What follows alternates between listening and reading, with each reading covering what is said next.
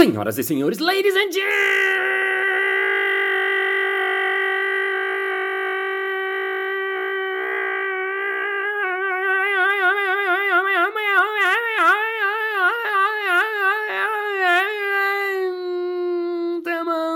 mesdames et messieurs, modromos e mordomas. Está começando mais um Balascast Música.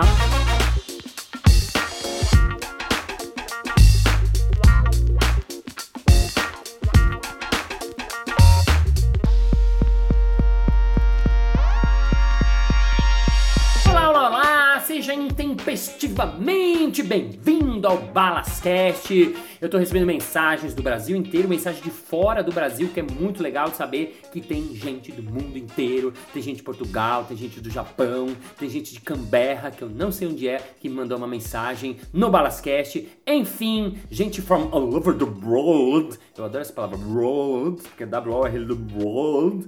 Então, bem-vindo você do mundo inteiro ou da estação espacial. E hoje eu vou para a última parte da entrevista com ele, que é mestre dos jogos. Ele dá aula de jogos na GV, ele dá aula de design de jogos, ele cria jogos, ele vive jogos com vocês. Fernando Tsukumo, o Buda. Palmas!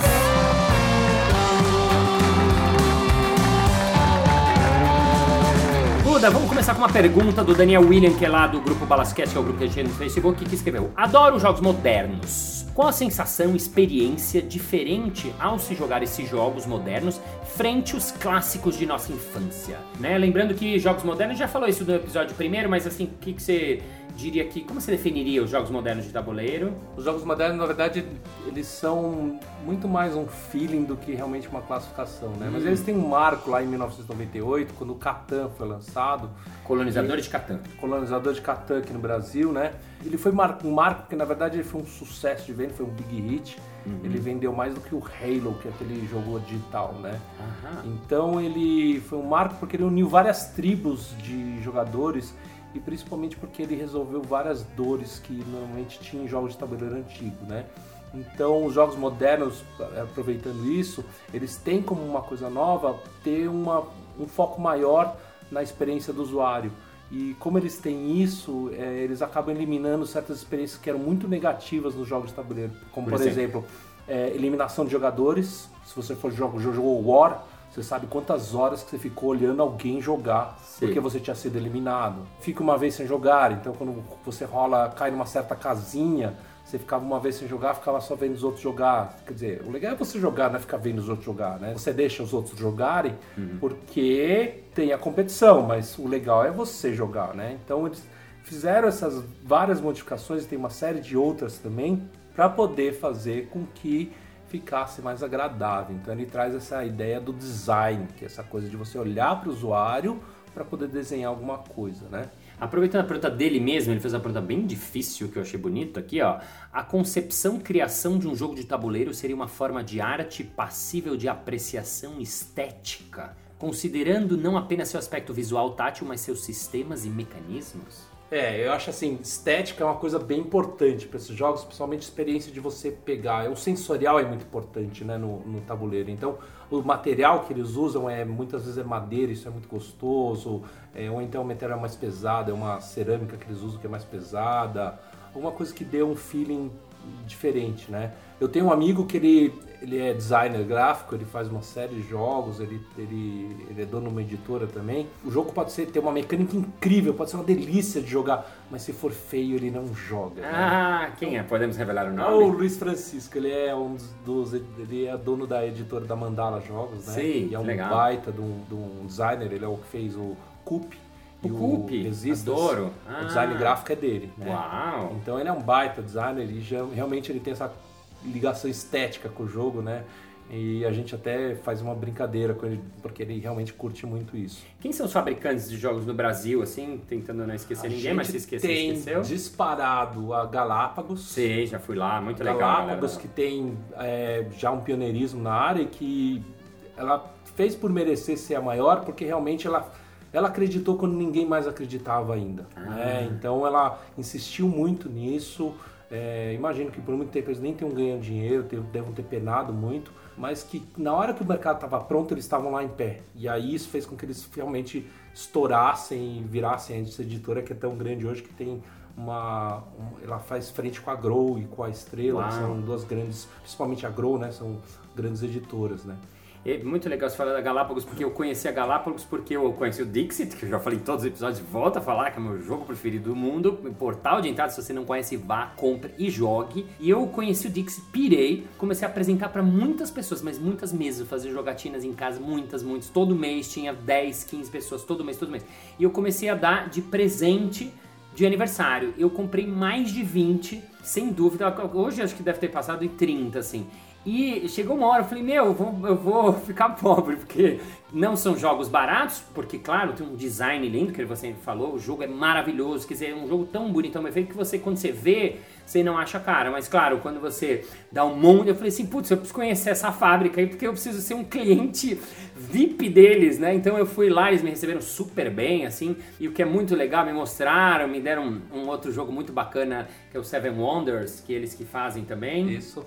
É um jogo que é. Ele tem um, é um classicão também, é do Antônio Bausa também, que é o ah, daquele cara que é legal. Assim, bam, bam, bam, né?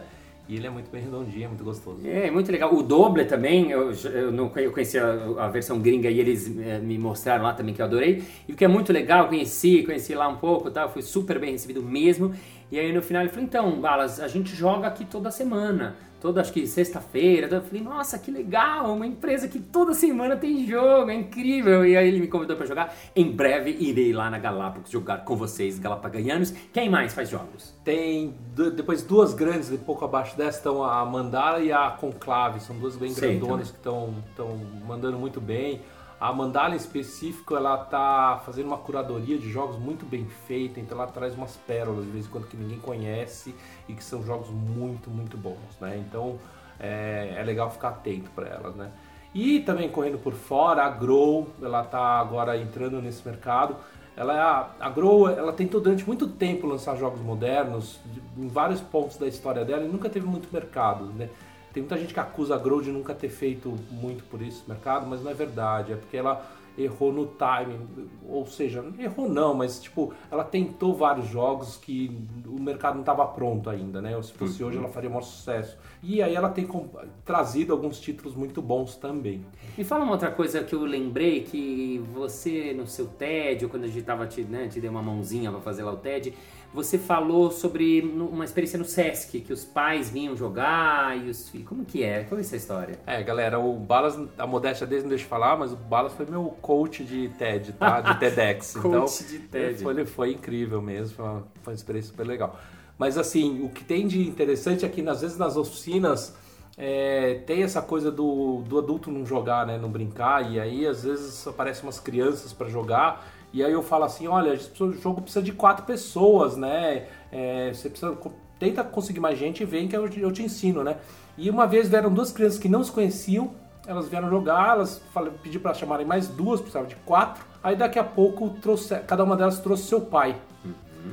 Então ficaram dois pais e duas crianças jogando, né? E o que foi mais interessante é que depois de algum tempo as crianças se enjoaram, eram crianças pequenas, se enjoaram, foram fazer outras coisas e os pais continuaram jogando um contra o outro, Fica... né? Então era um jogo que era para de criança, era aquele jogo que a gente chama de familiar, que é bom para todo mundo, e que falaram, é, ah, eu vou ficar aqui, né? Mas é capaz de terem chegado depois com os pais e falar, pai, vamos fazer outra coisa. Não, pera aí que eu tô jogando, né? É sensacional. Então, é porque isso é muito legal, a gente falou nos episódios, volta a falar, o jogo não é para criança apenas, é para criança, é incrível também, mas jogos, é jogos são também para adultos, né?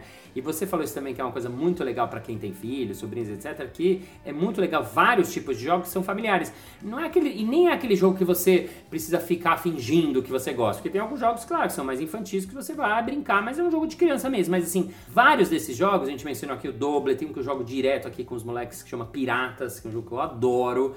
E os moleques, meu filho de 7 anos ganha direto, assim, não é que eu deixo ganhar, até porque eu não gosto de deixar ganhar. Regra é regra, jogo é jogo, tem que jogar para valer. Então ele, a gente joga junto com eles. O Concepts também, que é um jogo familiar que a gente joga junto aqui em casa. Tem muitos jogos que todo mundo se diverte, então é muito legal porque tá todo mundo sentado numa mesa brincando e se divertindo junto, adulto, criança, e, e isso é muito bacana, né? É, você falou isso de pais que é, não deixa perder, não deixa ganhar, né? Tem pais que gostam de deixar seus filhos ganharem sempre, né? Ah, e isso é, eu falo sempre para esses pais para tentar deixar eles perderem de vez em quando e ver como é que eles lidam com isso, né? Porque eles precisam ter uma familiaridade com isso, porque se eles não tiverem isso no jogo, não vão ter na vida, uhum. né? Então, também eu acho que tem pais que nunca deixam seus filhos ganharem, sim, né? Ser, sim. É isso, eu acho que é uma experiência que você é dessa área, eu acho que é uma experiência empática, você perceber como é que teu filho está se sentindo. Porque se você só ganha dele e ele está aguentando, ele está tá, tá curtindo essa competição para ter o desafio de continua ganhando dele, beleza. Uhum. Mas toma cuidado para aquele pai que sempre só ganha não desestimular seu filho e, e, fazer com que ele perceba que ele nunca vai conseguir ganhar. Exato. Né? É o que eu falei pra, pra, pra avó outro dia, a avó sempre, porque a avó é avó, né? Então não tem nenhum problema, é. mas a avó sempre deixava, ah, você ganhou. Ah, não. eu falei, não, deixa, ele precisa aprender. Até porque quando ele ganhar, ele vai sentir, meu, ganhei exatamente, mesmo, né? Exatamente. E aí, assim, e eles percebem também quando você tá, tá deixando você ganhar, né? E eles não sentem que aquela vitória foi, daqui a pouco eles não percebem que aquela vitória foi realmente legítima, né? Legal. Então, é, tem que ter essa ideia também. Ontem a gente jogou o, o doble, né? E meu filho pequeno jogou junto. E claro, os mais velhos jogam mais, são mais astutos e, e, e chegam mais rápido no, no, no, nas figuras e descobrem as figuras mais rápido. Então o que, que a gente fazia? Uma vez que o primeiro ganhava, a gente deixava o segundo, o terceiro, e ele deixava até ele achar. Então quando chegava a vez dele e ele achava, ele, beleza, ele não era o primeiro, mas a gente esperava ele ter o momento, né, que ele tinha aquela vitória dele. Então, concordo total. Eu não deixo ganhar, sou mega rigoroso, para mim regra é regra, eu sou muito, muito, muito estrito com regras. Mas, é claro, né, não é que eu não deixo nunca ele ganhar. Eu percebo quando às vezes você tem que dar uma amolecida, ou tem que dar uma facilitada, porque, claro, a gente sabe mais do que eles, então a gente está numa competição que é desleal em alguns tipos de jogos. Então, ou às vezes eu falo, tá, vamos virar as figuras com os mais velhos quando nós não, tem três, né? Então vamos virar, Arthur vira primeiro, depois vira o Davi, depois vira o Luiz. Então, o Arthur tem mais tempo, a Luísa tem menos. É um handicap, né? É. Tá certo. Então, cada um vai ter o seu jeitão.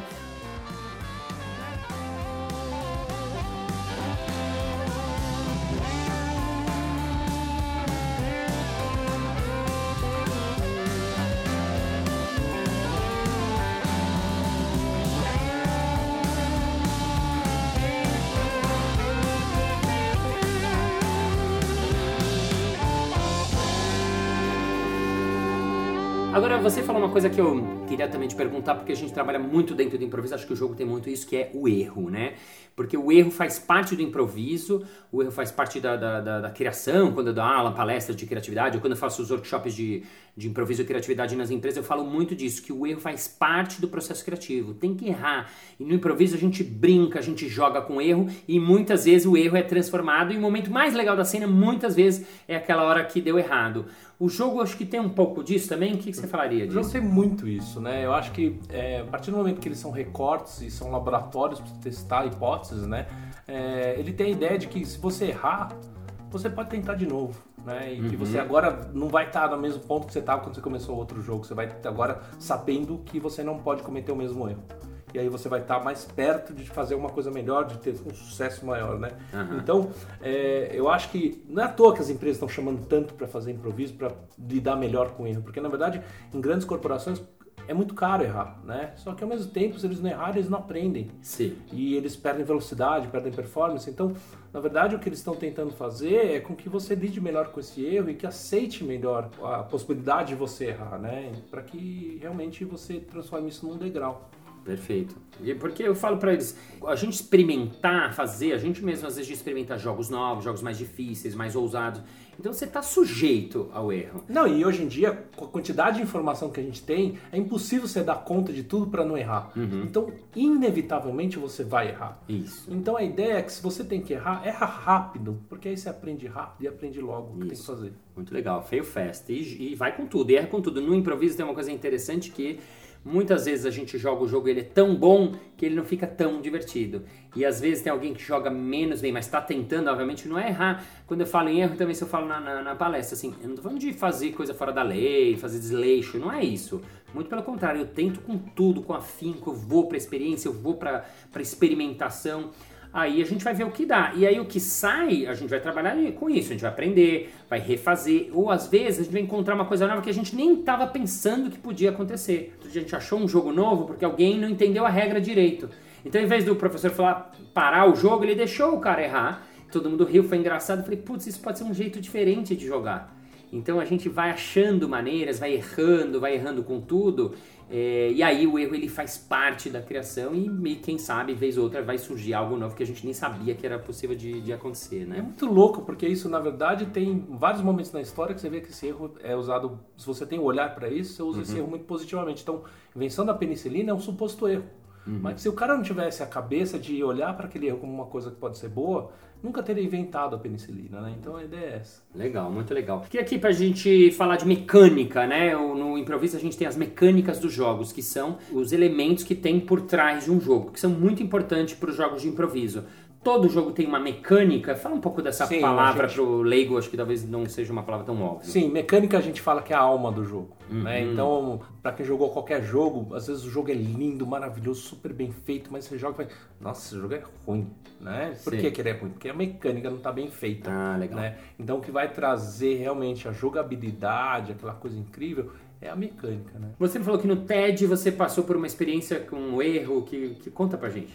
É, a minha, minha fala do TED, que para quem vê no vídeo, fala, nossa, ficou legal, né? E lá no, lá no dia no palco foi cheio de erros, né? Desde o, da, da, da diretora de arte, da direção de arte, que deu um monte de, de dificuldades lá, até partes que eu esqueci. Umas duas ou três vezes eu parei e tive que parar para lembrar, né? Uhum. E o que é legal é que como eu estava vindo já num processo de improviso muito forte, né? Eu tava fazendo toda semana, eu tava fazendo uma oficina de três horas, né? Eu tava com essa cabeça, com esse modelo mental de improviso, né? Então, quando toda vez que eu errava, fazia alguma coisa errada, na minha cabeça eu falava, é, pode falar palavrão? É, falava foda-se, que é a palavra mais incrível que tem nessa hora, né? E aí eu falava foda-se. E aí eu, a coisa ia, e aí eu fazendo pequenos errinhos. Quando eu vi a pessoa, a galera tava gostando também, porque eu acho que eu, eu fiquei mais relaxado em relação a isso, e a galera entrou junto. E quando eu percebi que a galera tava, entrou junto, aí que eu relaxei e comecei a parar de, parar de errar tanto. Uhum. Né? Então, essa coisa do, do compromisso relaxado, que é o que você fala do improviso, foi muito útil para mim. Por isso que eu acho que eu sou muito fã dessa coisa de improviso mesmo.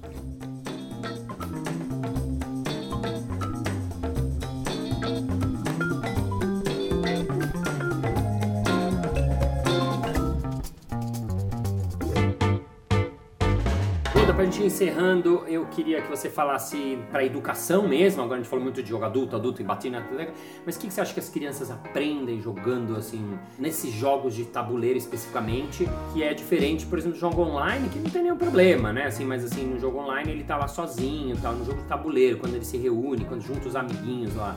Que aprendizado você acha que o, a molecada tem? É, eu acho que por mais interativo que seja o jogo digital, Hoje em dia você tem microfone, tem internet, é, né? tem, tem toda coisa, caras... joga em equipe, não sei o quê.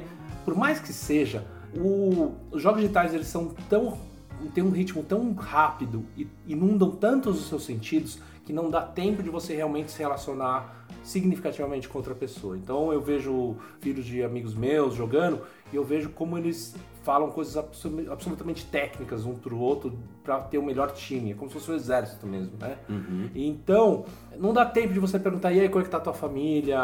E principalmente, não tem uma é. coisa que eu acho mais importante que é o olho no olho. Sim, olho Sabe? Claro. Então, você poder olhar no olho do outro, negociar com ele, é, conversar com ele, ter até uma pausa para falar, e aí, como é que estão outras coisas fora do jogo? Isso é um pote de ouro que pouca gente aproveita jogando o jogo digital. Então, quando você está reunido em volta da mesa, você tem um pretexto para ficar 4, 5 horas em volta de uma mesa conversando sobre nada, uhum. é a melhor coisa do mundo e é isso que forma aquelas grandes relações, reforça os laços que você tem na sua família e também gera melhores relações de trabalho. Então, assim, em todos os âmbitos você vai ter melhores relações, né? Então, isso é, é a coisa eu acho que mais me motiva nesse trabalho todo, é o que eu acho que o jogo tem para entregar no mundo, o jogo analógico, né? Para os filhos, tipo, porque eu sempre falo, mas eu falo legalmente, assim, o que, que você acha que tem de, tipo, o que, que o moleque aprende jogando? Qualquer tipo de jogo, que é, eu acho, eu acho que tem isso, né? Essa coisa do eu faço uma hipótese, Uhum. Então, isso que se trabalha tanto na teoria na escola, que é hipótese, teste, observação, hipótese, teste, e aí é, formulação da sua teoria, enfim, tudo isso é feito na prática no jogo. Né? Então, quando você vai, te, testa uma estratégia, essa estratégia não dá certo, e aí você perde o jogo, o que seria muito caro para você fazer fora na sua vida real, Sim. no jogo é extremamente barato, porque você perdeu algumas horas para aprender que você pode, não deve fazer isso uhum. de novo, uhum. ou que você tem que tomar cuidado com isso, né? Então, numa situação análoga na vida depois, onde tem uma analogia com aquilo, com aquele jogo que você teve, às vezes até nem conscientemente você vai lembrar disso, e aí você vai falar, não, eu tenho que agir de outra maneira. Uhum. E aí uhum. você está moldando comportamentos para lidar com dificuldades da vida mesmo. E essa ideia que a gente falou lá no primeiro capítulo, né, na primeira parte, que era brincar é se preparar para o inesperado. Né? Então você está realmente se preparando para coisas que você nem sabe que vai vir. Né? Não à toa, é, animais que têm, é, são tidos como inteligentes e sociais, quanto mais inteligente social, mais eles brincam. Ah, é? Quanto é, mais. É, então você vai ver a, a, parte da brincadeira dos filhotes, ela é muito forte porque eles estão realmente gerando repertório para lidar com, com, coisas na vida. Então, eles estão ah, leões, filhotes, estão brincando de caçar. Uhum. E para de brincadeira brincar? primeiro. É, e para que brincar? Para poder, na hora que precisar caçar de verdade, já tem algumas habilidades que eles precisavam. Buda, pra gente encerrar, queria que você falasse três jogos portais, assim, pra introdução, pro cara que tá ouvindo, falando, nossa, por onde eu começo? Tá fora o Dixit, que é o jogo o melhor jogo do mundo, que eu acho, e foi eleito, inclusive, né? Tem os campeonatos. Sim, ele é um dos jogos mais premiados da história. É, né? É. Então, Dixit, D-I-X-I-T, compre, porque é muito legal. Esse é o primeiro, número um, na minha opinião. E um, quero que você fale três portais, primeiro, jogos, assim, de iniciação legais. Tá bom, então primeiro como jogo cooperativo, que é um dos jogos, tipos de jogos que eu mais gosto, eu Ilha Proibida ou Forbidden Island em inglês, né? Ilha Proibida, legal. Você tem também um jogo bem levinho, bem tranquilo, mas que é um jogo quase que filosófico, eu gosto muito porque são dragões viajando no, no céu, e aí eu falo que se você deixar o outro determinar seu caminho nesse, nessa história, você pode acabar se dando mal, e é chamar Tsuro.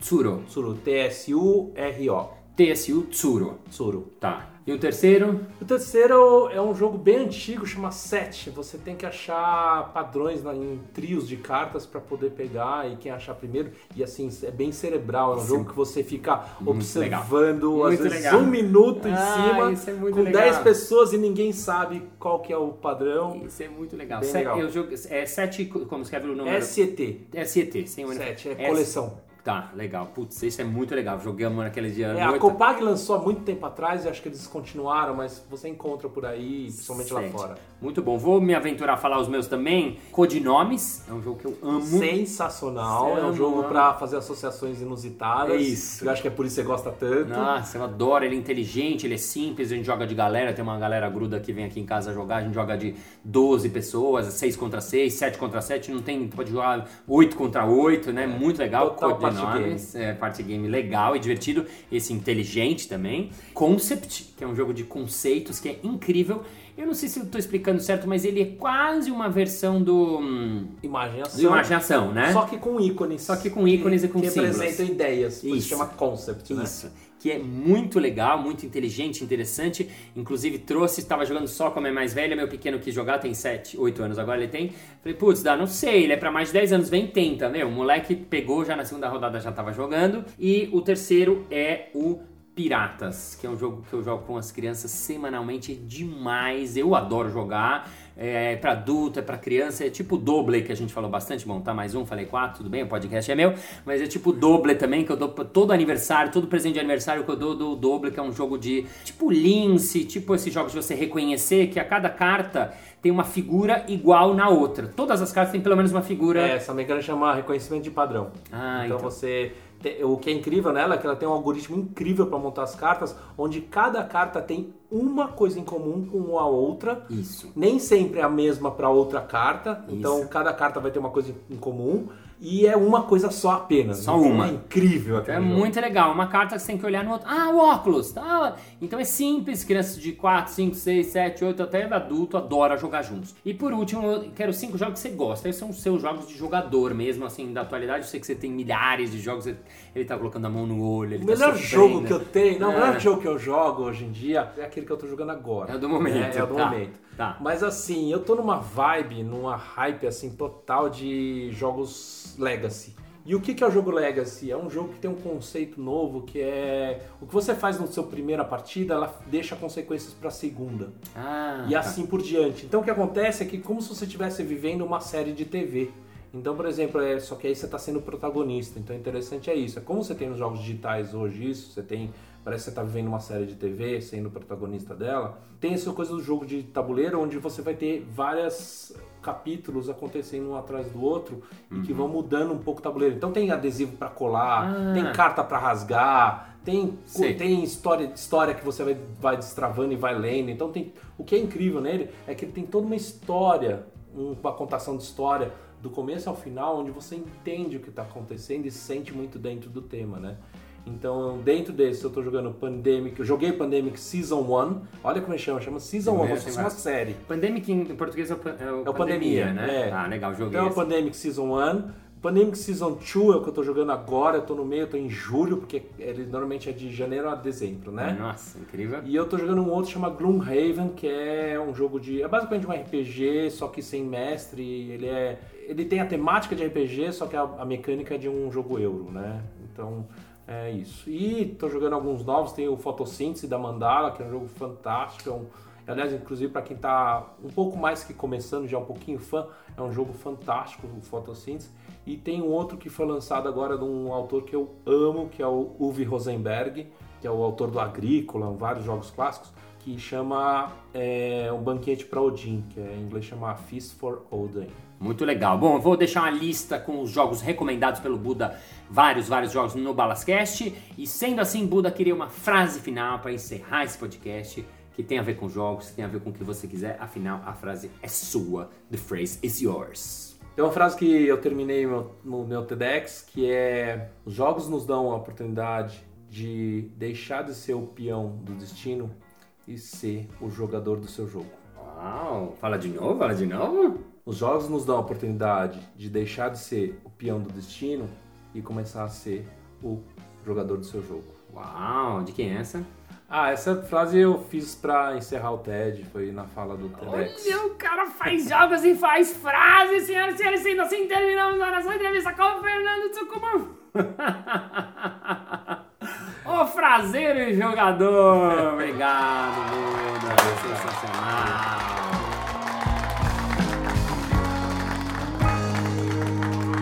Muito bem, muito bem, muito bem. Chegamos ao final de mais um episódio. Ah, mas semana que vem Tem mais. Ê, Obrigado você que ouviu até agora. Vou deixar a listinha de jogos que o Buda recomendou lá na, no Balascast, que é o grupo que tem no Facebook. Se você não entrou, entra lá, porque é muito legal. Lá eu dou informações que eu não consigo colocar no podcast. As pessoas comentam, fazem perguntas, eu respondo tudo. Sou eu mesmo que respondo, tem ninguém lá, nem um robozinho não. Não tem essas coisas de Facebook de robozinho, de algoritmo não. É Márcio Baloritmo. Então, sendo assim, nos vemos por lá. Thank you for appreciation, happy clarity about in the words, and the finish for the hands because the hands are and life is a game because you have to be the pioneer of your life, and the game of the life and the protagonist of your things. And see you next Monday. Bye bye.